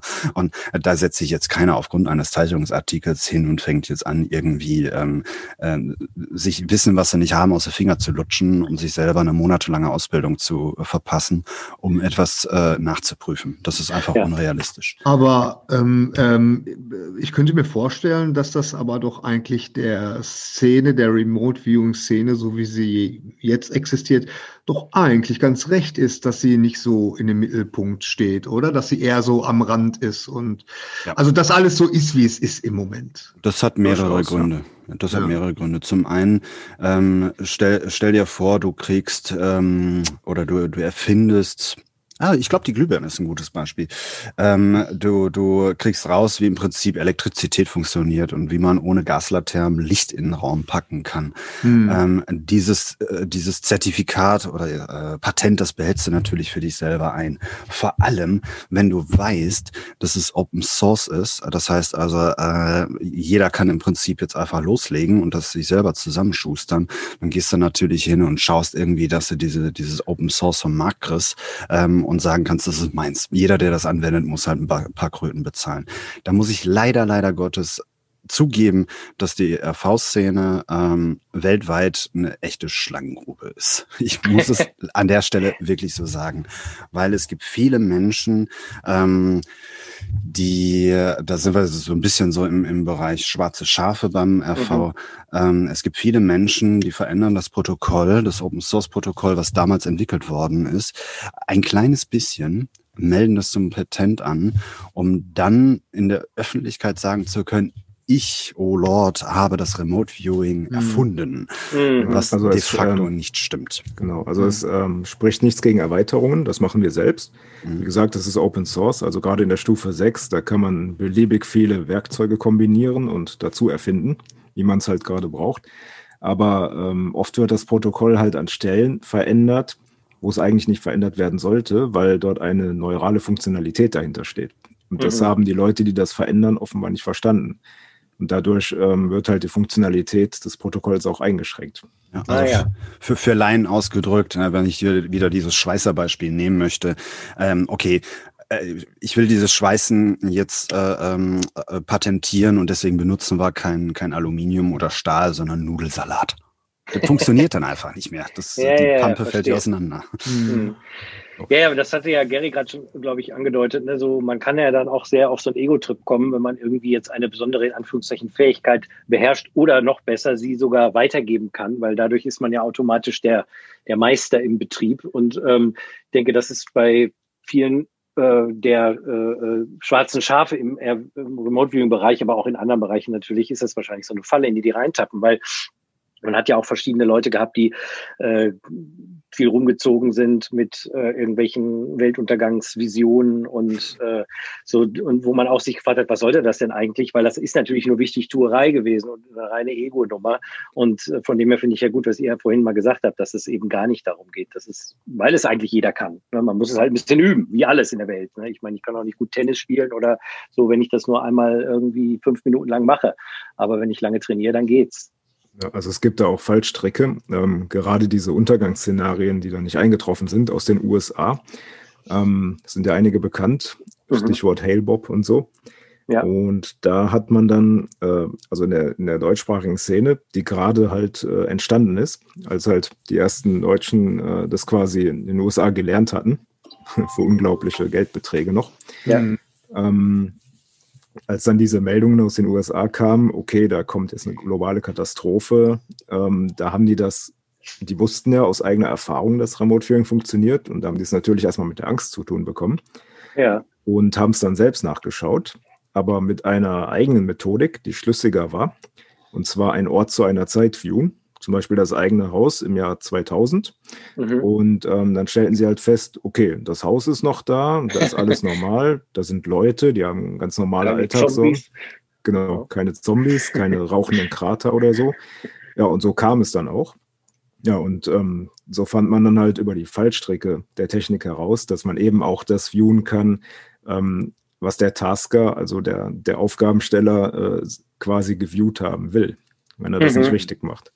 Also wenn er das Target sozusagen kontaminiert oder Implikationen einbaut. Also das muss schon neutral getasket sein. Ja, also Was ja wiederum, Benny, Ja. Das ist tatsächlich eine der Sachen, die wir jetzt auch im Rahmen der Academy of Mind äh, herausgearbeitet haben, relativ detailliert. Ähm, wenn, wenn man jetzt hingeht und, keine Ahnung, das Loch Ness zum Beispiel viewen lassen möchte ähm, und man hält Loch Ness aufgrund von, keine Ahnung, Hyper Hyper oder whatever, ähm, tatsächlich für real, ähm, dann ist es so, dass der Viewer aber was heißt, dann ist es so, sondern es ist immer so, der Viewer viewt nicht direkt äh, das, was in der Realität an der Geokoordinate XY stattfindet, sondern der Viewer bezieht sich immer auf die Intention des Taskers, also derjenige, der jetzt eine Fragestellung hat, ne, um das mhm. deutlich zu machen, äh, gibt es Loch Ness. So, wenn der Tasker, der diese Frage stellt, unbedingt will, dass es das Viech gibt, äh, dann gibt es das auch das ist eben diese große Problematik bei dieser ganzen Angelegenheit. Der Viewer kann sogar äh, die Geschichte von Harry Potter oder sowas viewen. Das kann er mhm. tun, weil er sich auf die Fantasie einer Person bezieht. Das haben wir in dem Kontext rausgekriegt, als dass wir festgestellt haben, wir können das Unterbewusstsein von Menschen, das, ja doch, das Unterbewusstsein von Menschen äh, viewen. Das ist dann auch wieder so eine Frage, kann man Remote Viewing missbrauchen? Ja, kann man. Ähm, und dementsprechend kann man natürlich auch in ganz normalen Aufgabestellungen, wo man es nicht erwarten würde, in eine Falle tappen und die Vorstellung des Taskers viewen. Ne? Beschreib mir Roswell, beschreib mir 9-11, beschreib mir ja. Loch Ness, beschreib mir irgendeinen Präsidenten zu irgendeinem äh, Zeitpunkt. Ähm, das heißt, da muss man ganz klar sagen, der Viewer viewt, was der Tasker will. Und wenn der Tasker nicht sauber arbeitet, also keinen neutralen Blick auf die Sache hat, dann kannst du die Session gleich in die Tonne schmeißen. Ja, das zeigt ja auch wirklich, dass es unheimlich wichtig ist, das richtig zu lernen und zu trainieren und zu üben und wirklich äh, sich über all diese Dinge im Klaren sein. Weil ich denke, das ist wirklich so eine Gefahr, wo Leute ja gerne reinflutschen, so ihre eigenen ähm, Wünsche hm, sozusagen materialisiert zu sehen. Ne? Also, dass man einfach wirklich das sieht, was man sehen will. Und das ist Gibt's, ja eigentlich nicht das, was ihr wollt, sondern Genau. Da gibt es ein wunderschönes Beispiel, das äh, wenden wir hier in einer, in einer, Praxis auch hin und wieder mal an, um das zu verdeutlichen. Ähm, wenn man eine sogenannte Deep Mind Probe auf sich selber viewt, eine Deep Mind Probe beschreibt im Prinzip so die bewussten und unbewussten Stärken, Schwächen, Ängste, Wünsche, Ziele etc. Mhm. Wenn man ähm, so eine Session auf sich selber macht, also sich selber viewt, das heißt man tasket das selber und man viewt das selber, dann kommt man unterm Schnitt kommt man immer als der perfekte Mensch raus. Warum? Weil unser Unterbewusstsein weiß natürlich, wer da gerade geviewt wird und mhm. möchte nicht sich selber nicht äh, äh, offen darlegen oder sich selber nicht ähm, bloßstellen sozusagen. Ähm, und das zeigt veranschaulicht sehr, sehr deutlich, äh, wie auch die Psychologie im Remote Viewing funktioniert. So, und wenn wir jetzt das selber äh, übertragen auf einen Menschen, der jetzt unbedingt will, dass in Roswell, keine Ahnung, eine Salatschüssel gelandet ist, dann wird der Viewer genau das beschreiben. Also das nimmt, gibt sich so ein bisschen die Hand ähm, im Bereich so uh, be careful what you wish for. Ähm, mhm. Ähm, du kriegst das. Du kriegst genau das, was du wolltest. Ja, vor allem, also indirektes Tasking ist da das Zauberwort. Mhm. Ähm, man tasket nicht, beschreibe den UFO-Absturz von Roswell, weil da hast du gleich die Implikation drin, ja. sondern ja. Ähm, beschreibe diesen Ort zu jener Zeit über einen bestimmten Zeitraum und beschreibe irgendwelche Ereignisse dort. Also passiert dort irgendwas oder ist da einfach nur Wüste, wo irgendwelche ja. Grasbüschel durch die Gegend fliegen? So kann man, so kann man das dann am sichersten machen. Deswegen das heißt, also in dem Moment, wo der, wo der Viewer und der Tasker gar nicht wissen, dass es zum Beispiel jetzt diese Location Roswell ist, sondern einfach nur, man hat eine Location und das ist jetzt eine Wüste und genau. da passiert nichts, dann ist nichts passiert oder es stürzt halt ein UFO ab, ohne dass genau. man ahnt, dass das passiert. Mhm. Exakt, ja. Ach ja, ähm, da vorhin noch Drogen erwäh erwähnt wurden. Immer ein beliebtes Thema hier auf unserem Podcast. genau, super. Wisst ihr, wie eine der, äh, ein, eine der Divisionen hieß, die ähm, bei der CIA mit den Remote-Führern zusammengearbeitet hat? Du musst es uns verraten. Äh, Life Science Division, LSD. Ah, okay. Sehr gut, sehr gut, sehr gut. Ja, die wussten Bescheid. Genau. Ja. Und äh, es ist ja auch so, also manche vermuten halt auch so äh, bösartige Energien oder Hintergründe beim Remote Viewing. Das hört man mhm. dann sehr oft, gerade aus der ähm, religiösen Ecke. Ja. Und das hängt wohl teilweise damit zusammen, dass einige der, der, äh, der Finanzmittel, also ganz am Anfang zumindest in Stanford, die kamen äh, wohl auch von Sid Gottlieb. Das ist, ah, ja.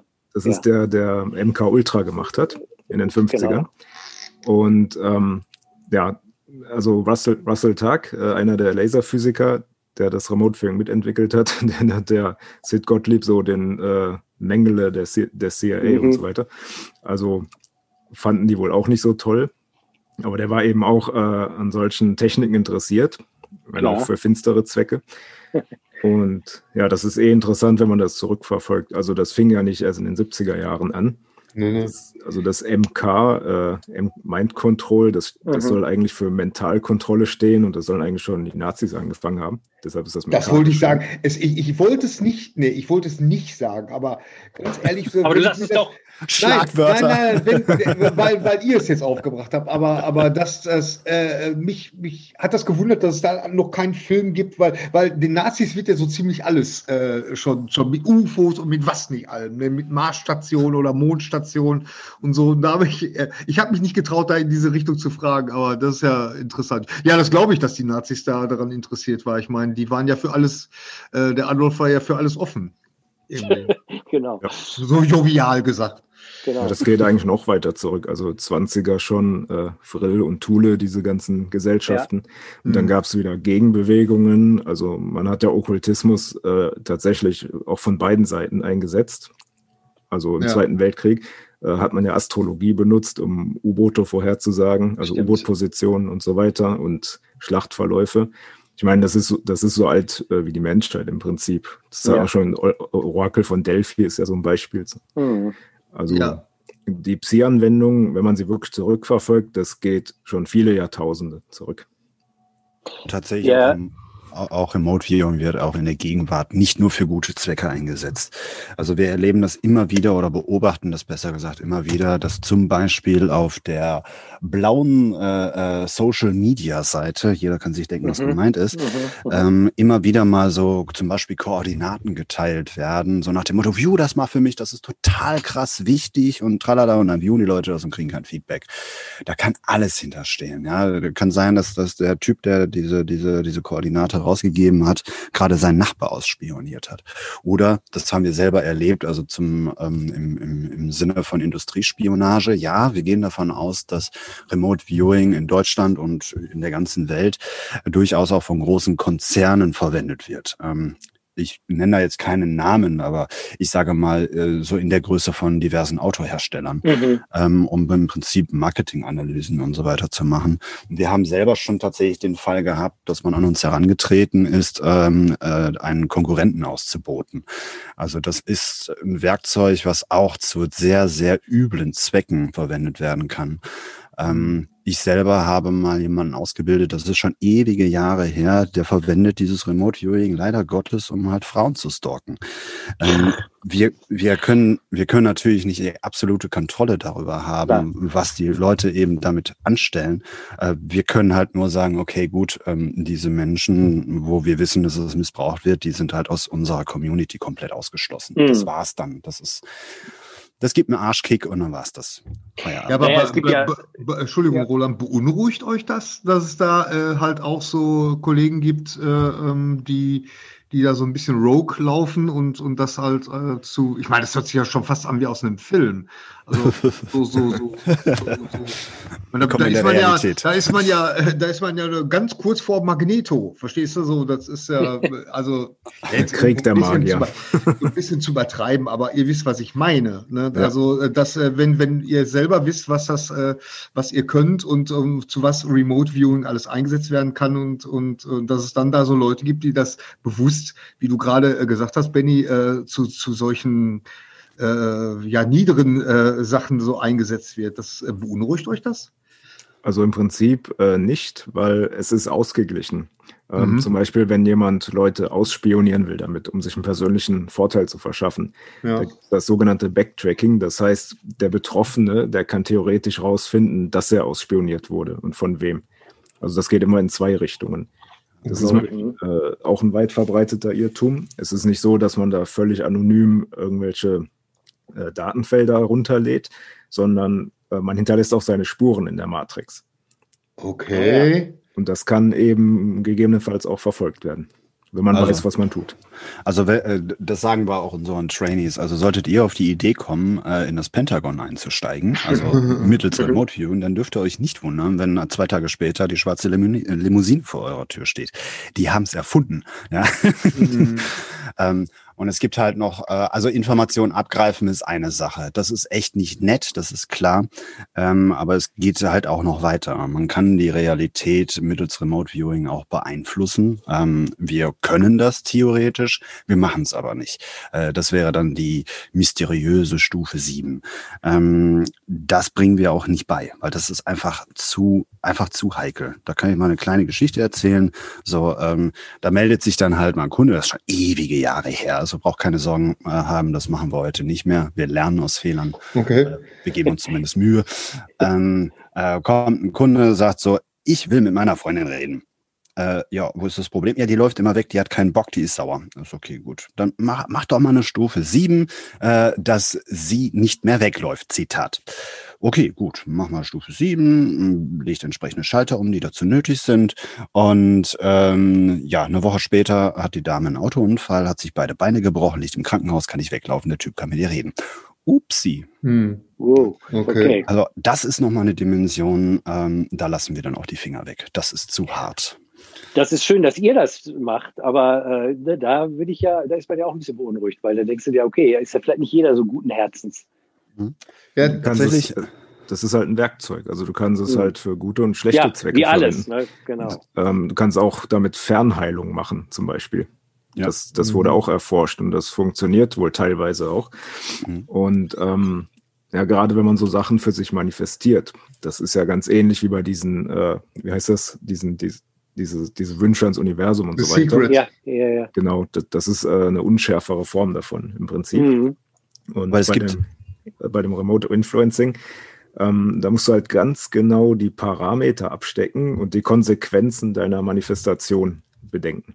Also dass du, dass du genau weißt, quasi. Be careful über, what you wish for. Genau, dass, dass du den über, über, übernächsten Konsequenzschritt auf dem Schirm hast. Sonst kann halt Unvorhergesehenes passieren. Ich wäre mhm. so gerne reich. Zwei Tage später ist die ganze Familie verreckt und äh, erbt dir alles. Genau. ah, okay. Ja, ja, ja, ja.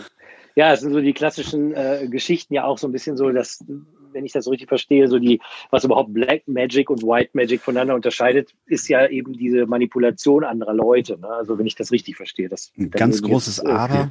Ja, also die Missachtung ja? des freien Willens ist genau, im Prinzip das, das Kriterium. Mhm, mhm. Ein ganz großes Aber kann ich da noch reinschmeißen. Jetzt sind wahrscheinlich ganz viele Zuhörer tierisch beunruhigt. Oh mein Gott, die die äh, manipulieren jetzt die halbe Welt. Nein, also wir machen das definitiv nicht. Und es gibt noch so ein paar äh, Fallstricke. Also aus meiner Perspektive hat äh, äh, Remote Viewing unheimlich viel mit Psychologie zu tun, logischerweise. Äh, da ja. habe ich definitiv einen Bias, das will ich gar nicht ausschließen. Ähm, aber wenn ein äh, Tasker zum Beispiel weiß, dass er etwas, ähm, also eine Aufgabestellung gerade kreiert, die ethisch nicht korrekt ist, dann spürt der Viewer das. Mhm. Ja, das heißt, der Tasker verrät sich äh, schon in dem Moment, wo er ein schlechtes Gewissen oder äh, schlichtweg weiß, dass mhm. er gerade etwas tut, was nicht mhm. lauter ist. Ähm, dann kriegt der Viewer das mit und dann kann es gut sein, dass der Viewer sagt, nö, Nein, also wo das Unterbewusstsein einfach sagt, nix, da gibt es keine Information zu. Ja, da gibt es okay. eine große schwarze Wand und dann hat sich das Ding erledigt. Ähm, das ist dann einfach schlichtweg nicht viewer, viewbar. Dabei ist aber ganz, ganz wichtig, wie gesagt, wir reden über ein Werkzeug, nicht über ein, weiß ich nicht, Gott oder Engel gegebenes oder von Satan gegebenes. Ähm, wie wir das verwerten, bewerten, äh, liegt ganz bei uns. Ähm, Menschen, die zum Beispiel überhaupt gar keine Wertvorstellungen haben, keine Ethik, keine Moral, oder sonst irgendwas haben, ähm, die können sowas tasten und äh, der Viewer wird liefern. Ne? Hm. Also wenn, wenn ich überhaupt gar keine Bedenken habe, spioniere mal dem aus und dem aus ja. und den aus und den aus. Und der, äh, der Viewer, der wird das, weil es eben keinen Widerspruch gibt innerhalb dieser Session, weder vom Bauchgefühl her noch faktisch, ähm, wird sich das eben zeigen. Menschen, die allerdings sowas wie ein Gewissen in Anführungsstrichen haben, äh, das wird sich immer selbst entlarven. Und das ist zumindest mal so eine kleine Kontrollinstanz, die schon im Protokoll selber enthalten ist, beziehungsweise in der Psyche der Menschen enthalten ist. Mhm. mhm. Also es, es, fragen öfters mal Leute, ähm, gibt es denn Sachen, die man nicht viewen darf oder die man nicht machen darf? Also auch generell in solchen Psi-Anwendungen. Ähm, es scheint keine wertende Instanz im Universum zu geben, die, die einen mhm. dann richtet, nach, nach richtig und falsch sozusagen. Ähm, aber man muss immer bedenken, es gibt Reakt also Aktion und Reaktion. Genau, mhm. Ursache und Wirkung. Genau, und ähm, dafür muss man dann eben auch die Verantwortung übernehmen. Und ja, man kennt ja das, man kennt ja das mit den äh, selbsterfüllenden Prophezeiungen. Also, dass man im Prinzip äh, etwas, wovor man sich fürchtet, so sehr bekämpft äh, und sich so sehr dagegen schützt, dass man es letztlich dadurch manifestiert. Sonst wäre es mhm. gar nicht gekommen. Ja. ja. Also, dass die größten Befürchtungen quasi dann wahr werden, weil man sich so davor gefürchtet hat. Mhm. So, aber das ist ja auch nicht unser Job. Also unser Job ist es äh, mit Remote View, beziehungsweise das haben wir uns auf die Fahne geschrieben. Unser Job ist es nicht irgendwie für Unternehmen großartig was zu machen. Das kommt hin und wieder mal vor. Allerdings keine Industriespionage, sondern eher Optimierung des eigenen Unternehmens. Ähm, aber tatsächlich ist das Gros, also das, das sind sicher 95 Prozent, ich habe es jetzt nicht nachgerechnet, ist jetzt nur geschätzt, ähm, sind das tatsächlich Privatmenschen, die auf uns zukommen und äh, ein Anliegen haben, wo sie psychologisch, medizinisch, hier Disclaimer, wir sind natürlich keine Mediziner, wir können nur beschreiben, nicht benennen und Diagnosen können wir auch nicht erstellen, aber die sich im Prinzip so ein paar Hilfestellungen abholen, dass sie dann zum Hausarzt gehen können und sagen können, halt mal deine Lupe dahin, da stimmt irgendwas nicht. Ähm, oder der optimale Beruf oder die optimale persönliche Weiterentwicklung und so weiter. Also wir sind da tatsächlich eher an den Privatmenschen dran, denen zu helfen, äh, ihr eigenes Leben zu optimieren. Das kommt mir in meiner Rolle sehr zugute. Wie gesagt, ich bin ja im Bereich des Coachings und psychologische Beratung sehr aktiv.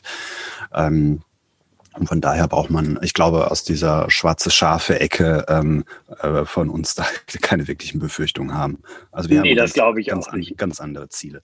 Genau, aber wo du gerade also ansprichst, vielleicht können wir ja mal von euch vielleicht ein, zwei interessante Beispiele hören äh, über Fälle, über die ihr äh, geviewt habt. Also ich sag mal, es gibt ja einmal die, ich sag mal, Down-to-Earth Sachen, das ist ja wahrscheinlich der größte Teil von eurer Arbeit, ne, was du gerade beschrieben hast zum Beispiel, oder eben vermisste oder verlorene Gegenstände, was auch immer. Aber äh, ihr viewt ja ab und zu auch mal die äh, äh nicht so down-to-earth-Geschichten. Vielleicht habt ihr für beide Aspekte mal ein Beispiel, was irgendwie mal so ein bisschen illustriert, vielleicht eins, was euch besonders äh, beeindruckt hat oder so. Vielleicht gibt's da was. Also erst einmal vorweg, äh, tatsächlich ist es so, dass wir bis vor einem Jahr, ähm, also unsere Arbeit, äh, wie, wie, wie formuliere ich das jetzt? Also wir machen ungefähr 70 Prozent äh, unserer Arbeiten gehen wirklich auf das auf den Bereich der Forschung. Also wie funktioniert Remote Viewing ähm, oder solche Sachen wie äh, wir durchleuchten mal Ceres, gucken mal, was da los ist. Und 30 Prozent ja, genau. unserer Arbeiten sind tatsächlich Aufträge.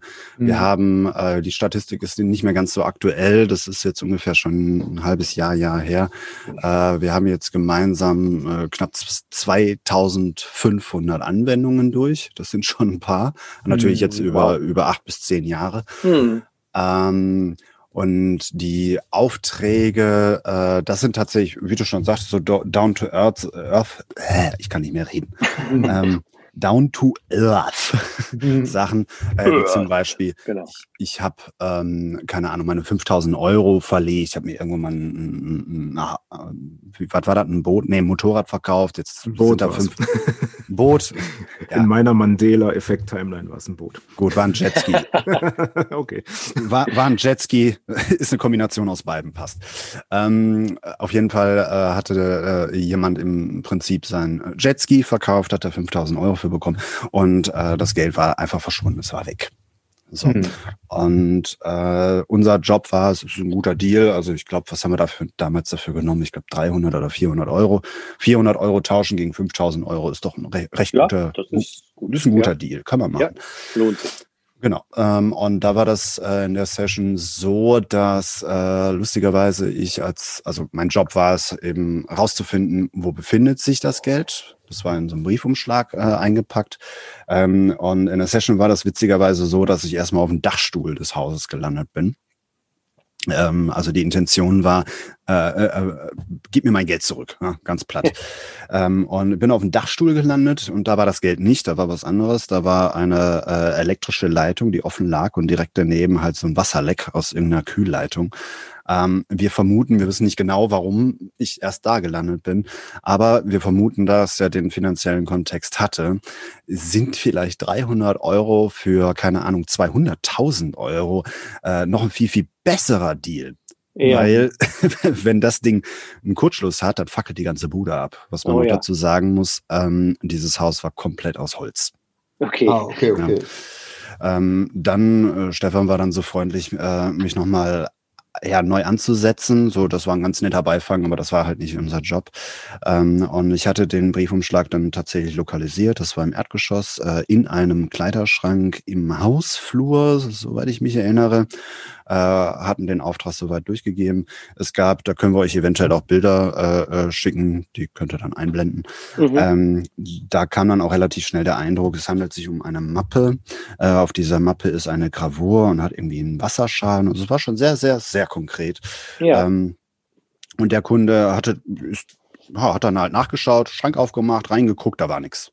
Und wir so, hä, was? Scheiße, Remote Viewing mhm. funktioniert nicht. Oh mein Gott, was machen wir hier? Nein, nein, alles gut. Ich habe mir dann nochmal einen guten Kopf dazu gemacht, wieso der Kunde jetzt diese doofe Mappe nicht findet.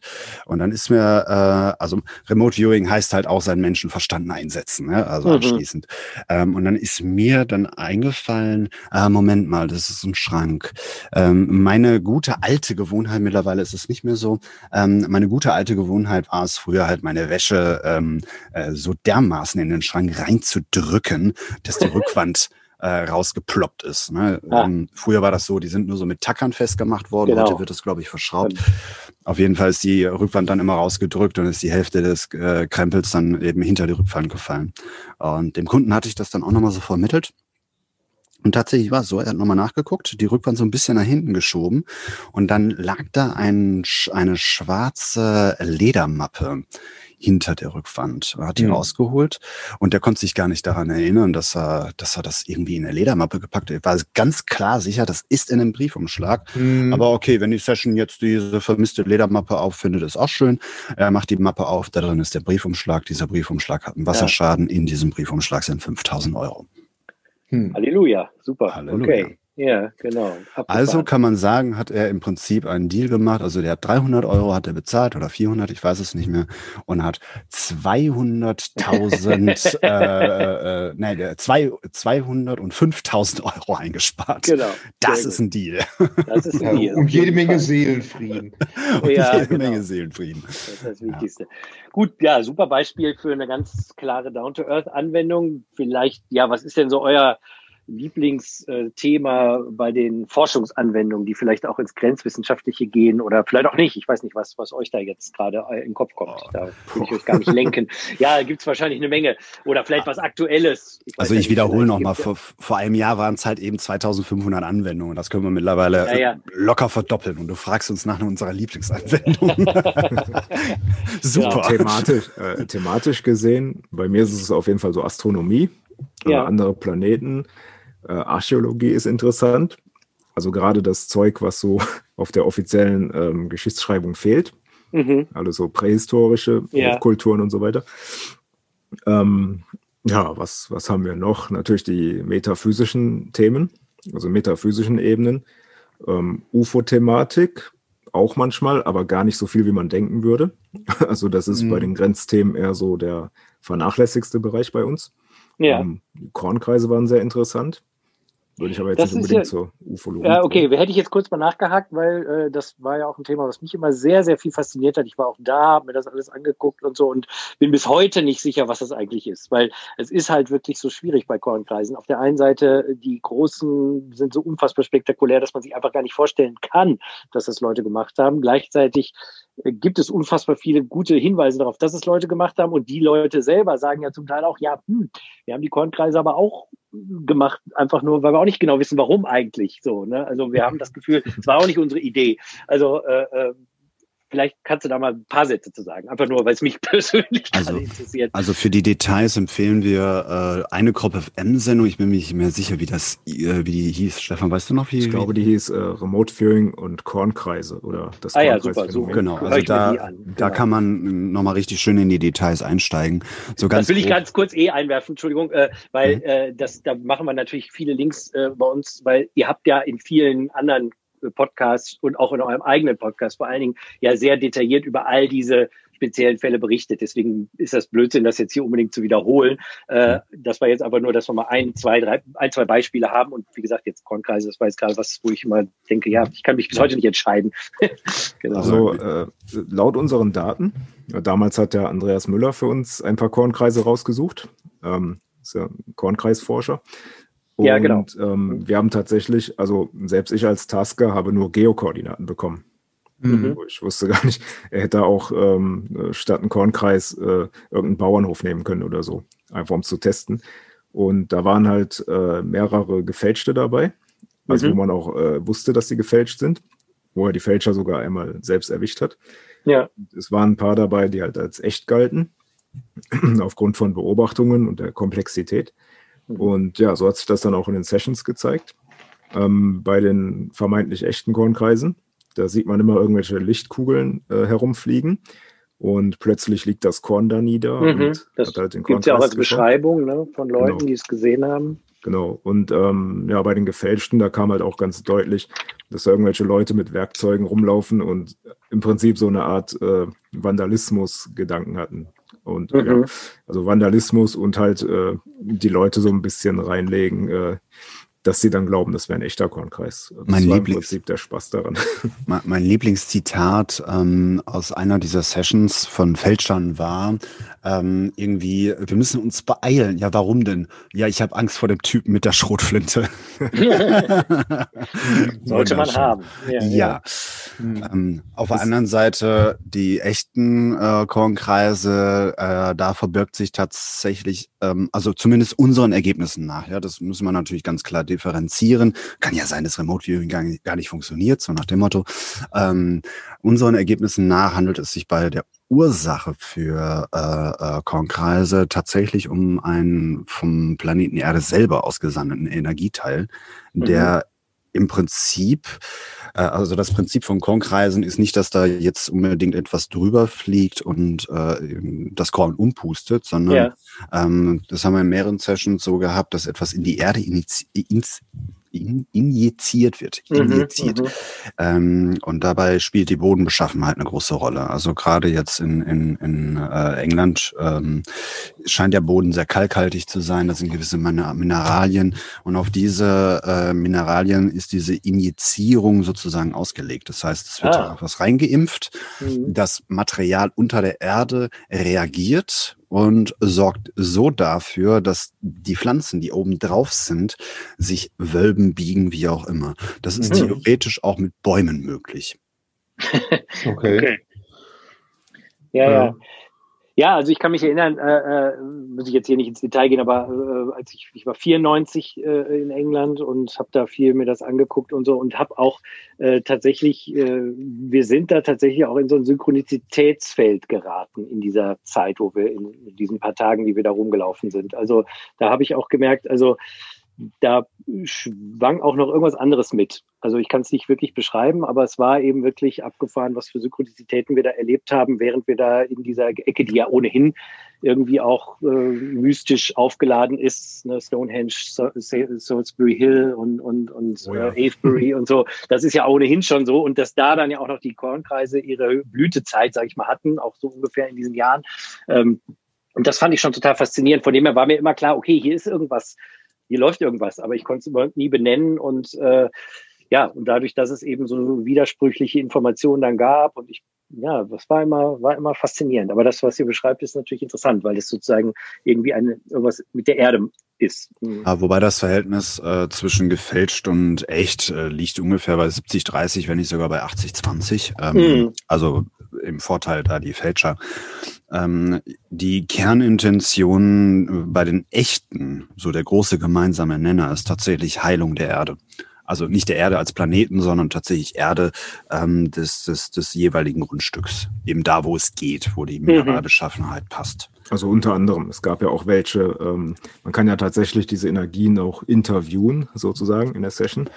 Mhm. Und da kam halt auch sowas raus, dass es im Prinzip auch äh, im Unterbewusstsein der Lebewesen was auslösen soll, dies betrachten. Das würde ich auch sagen. Genau das ist das, was ich mhm. gerade gesagt habe. Mhm. also gilt übrigens nicht nur für Menschen, äh, anscheinend mhm. auch Vögel, die drüber fliegen und so. Bei jedem löst das irgendwas aus. Mhm. Ähm, aber diese, diese mathematischen Sachen, das ist dann natürlich auch speziell für Menschen. Und ähm, dass diese Kornkreise oft an sich gar keine tiefere Bedeutung haben, sondern auch nur äh, ja, die Fantasie oder das Unterbewusstsein anregen sollen, der Betrachter. Mhm. Mhm, mhm. so, drückt, äh, so drückt quasi das Bewusstsein der Erde oder dieses Bewusstsein, was da in der Erde lebt, ähm, drückt quasi seine Kommunikation aus, sein Leben. Okay.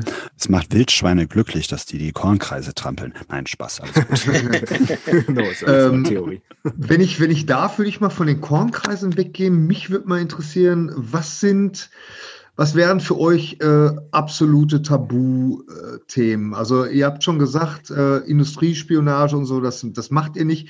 Aber wie sieht es zum Beispiel aus mit, ich denke da an vermisste Personen zum Beispiel?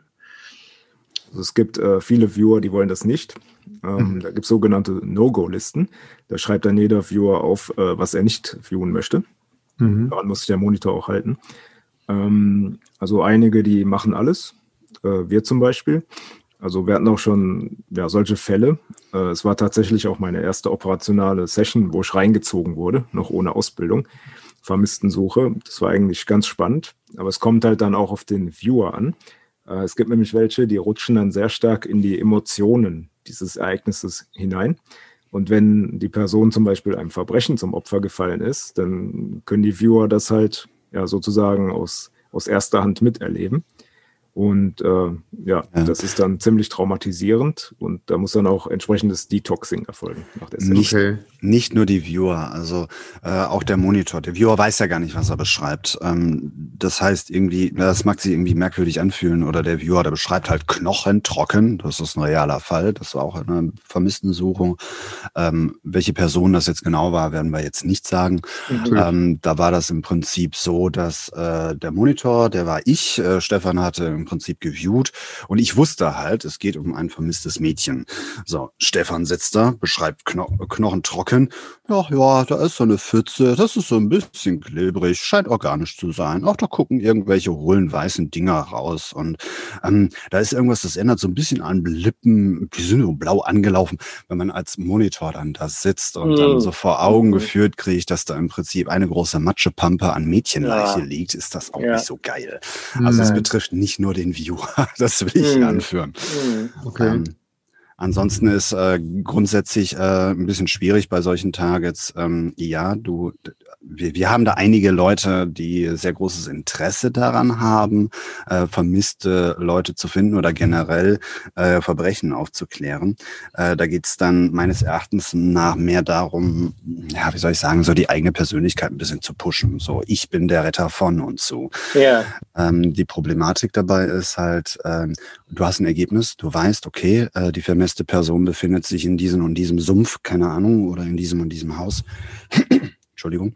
Ähm, und dann gehst du halt zur Polizei und sagst, jo, ne, da ist er halt. So, und dann bist du ungefähr der 2745. der das sagt. Hm. Du bist nicht ernst genommen.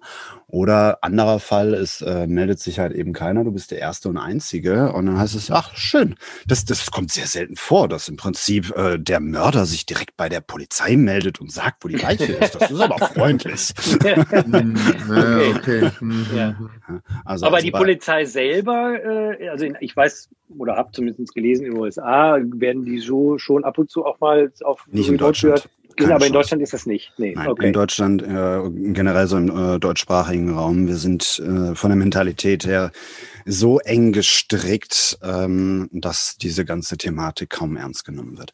Mhm. Äh, klar, es gibt ähm, äh, äh, auch aktuellere Fälle. Ähm, ich weiß jetzt nicht mehr, wie die, wie das Mädchen hieß in Berlin zum Beispiel, ähm, dass da in, in, entführt oder ermordet oder was auch immer, ist auf jeden Fall vermisst worden. Und dann melden sich dann halt so viele vermeintlich medial Begabte, ähm, mhm. dass das wirklich so in die Hunderte geht. Und die Polizei wow. darf dann diese ganzen Meldungen auswerten. Und da heißt es, die ist im Norden, nein, die ist im Osten, nein, die ist im Westen, nein. Da, sind, da geht die Polizei nachvollziehbarerweise dann auch irgendwo mal hin und sagt, Leute, wir nehmen diese Hinweise nicht mehr ernst. Ja, ja, klar. Mhm. Ja, und das Remote ist auch zu viel Neues. Genau. Also in den USA, da ist das alles ein bisschen anders. Ähm, da gibt es halt auch ja, wohlbekannte Medien, die halt der Polizei öfters helfen, wenn es nicht weitergeht. Und ähm, ja, auch wenn nicht alle daran glauben, sage ich mal, äh, die nehmen es dann trotzdem so als äh, letzte Option hin und es mhm. funktioniert halt auch oft sehr gut. Und ähm, gerade schon so der, der, der Einwurf war, dass, dass man sich dann quasi selbst verdächtig macht, wenn man dann der Einzige ist, der ja, ja. Leiche lokalisiert. ähm, Gibt es auch eine Geschichte von McMonagall. Das hat er, glaube ich, in seiner Biografie geschrieben. Ähm, er hat dann, er hat immer, wenn Personen vermisst waren in seiner Umgebung, hat er immer quasi einen Remote-Viewing-Bericht an den Sheriff geschrieben. Das war dann auch immer sehr erfolgreich. Und einmal wurde halt so ein Mädchen vermisst. Und das hat er dann halt auch geviewt. Die war leider tot, die hat sich äh, dort in den Wäldern verlaufen. Und er hat, ich glaube, im Umkreis von 20 Meilen oder so, Riesenumkreis, hat er auf 30 Fuß genau ihre Leiche lokalisiert, hat dann den Bericht geschickt und ähm, ja, da lag die Leiche dann tatsächlich. Und äh, dann wurde er aber verdächtigt, dass er quasi was damit mhm. zu tun hat, weil äh, der Sheriff hat gewechselt. Das wusste er nicht. okay, okay. Also sein alter Sheriff äh, war ja. quasi ausgetauscht worden. Und da musste er das erstmal erklären, aber weil er eben halt dieser berühmte Remote-Führer aus der Fort Meade-Einheit war, konnte das recht schnell geklärt werden. Hm. Glück gehabt. Ja, ja. äh, ja, äh, erstmal vielen, vielen Dank. Dass, äh, wir haben jetzt schon unfassbar viel von euch gehört heute und äh, ja, sehr viele Informationen, sehr viele Details. Ich würde fast vorschlagen, wir machen mal für heute Schluss, aber äh, wir machen natürlich weiter, denn es gibt noch ein paar ganz große Fragen zu dem Thema, nämlich vor allen Dingen die für mich allergrößte Frage ist, wie funktioniert äh, Remote Viewing, beziehungsweise warum funktioniert Remote Viewing überhaupt? Äh, was für ein Realitätsmodell liegt denn dem Ganzen zugrunde? Weil das materielle äh, Realitätsmodell, das kommt da, glaube ich, schnell an die Grenzen.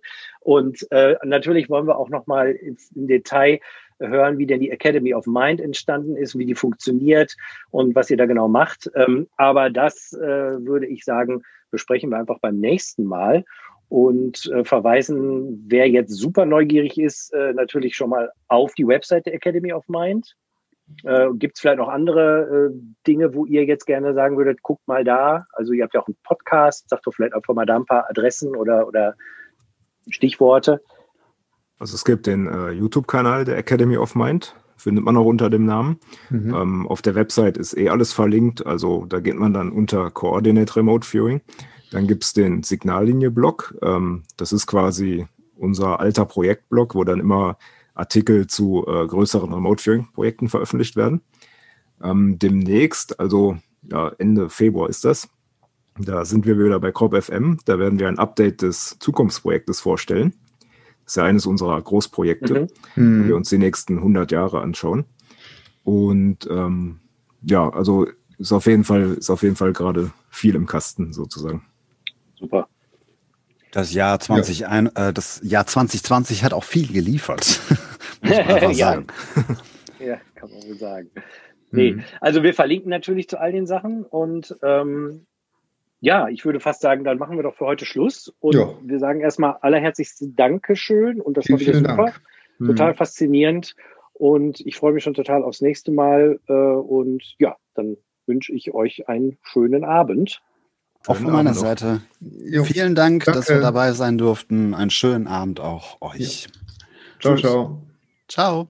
Hui, das ging aber, die Zeit verging aber wie im Flug. Nein, das ist, das ist natürlich immer doof, wenn man das so äh, nachhinein aufnimmt, aber äh, nichtsdestotrotz, es war ein sehr, sehr interessantes Gespräch und ähm, ja, was mag da jetzt noch im dritten Teil kommen? Roland. Was, was mag da jetzt noch im dritten Teil kommen? Ja, auf jeden Fall die ganz große Frage, die uns natürlich interessiert, warum funktioniert eigentlich Remote Viewing? Darüber wollen wir uns das nächste Mal mit den beiden noch mit aller Ausführlichkeit unterhalten, denn wie zum Teufel, hoffe ich nicht, kann man denn irgendwie aus ein paar Koordinaten, die ja nicht mal wirkliche Koordinaten sind, wie ihr inzwischen hoffentlich gelernt habt, äh, irgendwie auf ein Target kommen, was man selber nicht weiß, was der äh, äh andere Mensch im Raum auch nicht weiß, was nur in einem Umschlag ist und also das Realitätsmodell, was dem zugrunde liegt, dürfte definitiv ein anderes sein als das, was die materielle Wissenschaft bevorzugt. Und äh, deswegen ist das natürlich eine ganz, ganz spannende Diskussion, bei der ihr hoffentlich auch dabei seid. Die machen wir dann in den nächsten paar Wochen irgendwann mit den beiden und werden die natürlich dann auch hier hochladen. Genau. Genau. und wir Fall. werden also auch noch über ein paar andere Sachen reden, vor allen Dingen auch noch über die Academy of Mind. Das darf ich nicht ganz vergessen. Ne? Also was, Stimmt. da haben wir heute schon ein bisschen drüber gesprochen, aber was da jetzt genau, was die drei, äh, nicht die drei, die beiden machen mit den anderen äh, Magiern, Bernhard Reicher und Rudolf Stark und mit dem Coach, da muss ich jetzt leider gerade passen, wie der gute Mann heißt, sorry, aber ähm, das ist ja ein ganzes Gesamtkonzept, die Academy of Mind. Wer möchte, kann sich natürlich da schon mal im Internet schlau machen unter Academy of Mind .com.de äh, einfach mal googeln, da findet ihr die und ähm, aber wie gesagt, da werden wir auf jeden Fall auch noch genau darauf eingehen. Ja. Ja, ich glaube, da sind wir für heute durch. Äh, ich möchte mich noch einmal in unser beider Namen bei der Dani bedanken. Die hat uns nämlich eine kleine Spende zukommen lassen. Ähm, oh, das schön. Finde ich total nett. Herzlichen Dank. Und äh, falls ihr das auch tun wollt, dann könnt ihr das natürlich gerne auch machen. Äh, wie gesagt, Serverkosten sind ja nicht gerade groß, aber paar Euro 50 ist das dann schon und ab und zu müssen wir auch noch mal ein Buch kaufen. Also, wie gesagt, wenn ihr gerne möchtet, könnt ihr uns bei Patreon unterstützen. Da bedanken wir uns natürlich eh bei denen, die das ohnehin schon tun. Und ähm, ja, wenn das irgendwie gar nicht geht, dann nehmen wir auch gerne Bargeld, Koffer, Goldbarren, äh, Erstgeborene genau. Oder Bitcoin. nicht so gerne, die kriegt man nicht so gut verkauft heutzutage. Ja. Äh, aber äh, ja, ihr könnt ja mal schauen, was ihr sonst so habt. Irgendwie äh, Bitcoin natürlich. Äh, wir haben ja auch Kryptowährung. Ja, Krypt wir haben das, was ich komplett vergessen habe, dass wir das überhaupt haben. Aber genau. es stimmt tatsächlich. Ja, ich hoffe, ja. du findest bei Gelegenheit auch noch den Key, damit wir an unsere unsere arme ja, ich Millionen bin, ich bin, kommen, ich bin dran an der Sache. Ja, aus genau. gegebenen Anlass bemühe ich mich gerade sehr, sehr an dieses Geld Nein, dran zu kommen. Das ist ganz wunderbar, da freuen wir uns. Äh, genau, also wie gesagt, nochmal vielen, vielen Dank an die Dani. Und äh, ja, äh, ansonsten, ja, wenn ihr uns äh, irgendwie Themenvorschläge schicken wollt, wenn ihr Fragen habt, Kommentare, dann bitte sowohl entweder hier bei YouTube unten drunter, ihr könnt das bei Facebook bei Viele Wege für nach Om machen, ihr könnt das wie bei Viele Wege für nach Om.com auf unserer Website machen, ihr könnt äh, uns bei Twitter bei VWFNO folgen, äh, ihr könnt äh, uns aber auch eine E-Mail schreiben unter roland.mondo23.com. Also es gibt mannigfaltige Möglichkeiten, mit uns in Kontakt zu kommen. Ähm, ihr könnt uns auch remote viewen was auch immer euch das bringt, wenn ihr das möchtet. Genau, nein. Äh, und äh, ja, die Links, diesmal glaube ich eine ganze Menge, äh, findet ihr auch wie immer in den Show Notes. Ich glaube, da ja. wurden einige Sachen äh, äh, genannt. Da muss ich mal jetzt gleich zusammensuchen, damit wir das alles schön parat haben. Und äh, ja, dann hoffen wir euch äh, eine gute Zeit äh, gegeben zu haben, beziehungsweise vor allen Dingen Benny und Stefan. Nochmal vielen Dank an die beiden. Und äh, ja, dann sagen wir mal wie immer, Friede sei mit euch. Alles Gute auch beruflich. Namaste. Und tschüss. tschüss.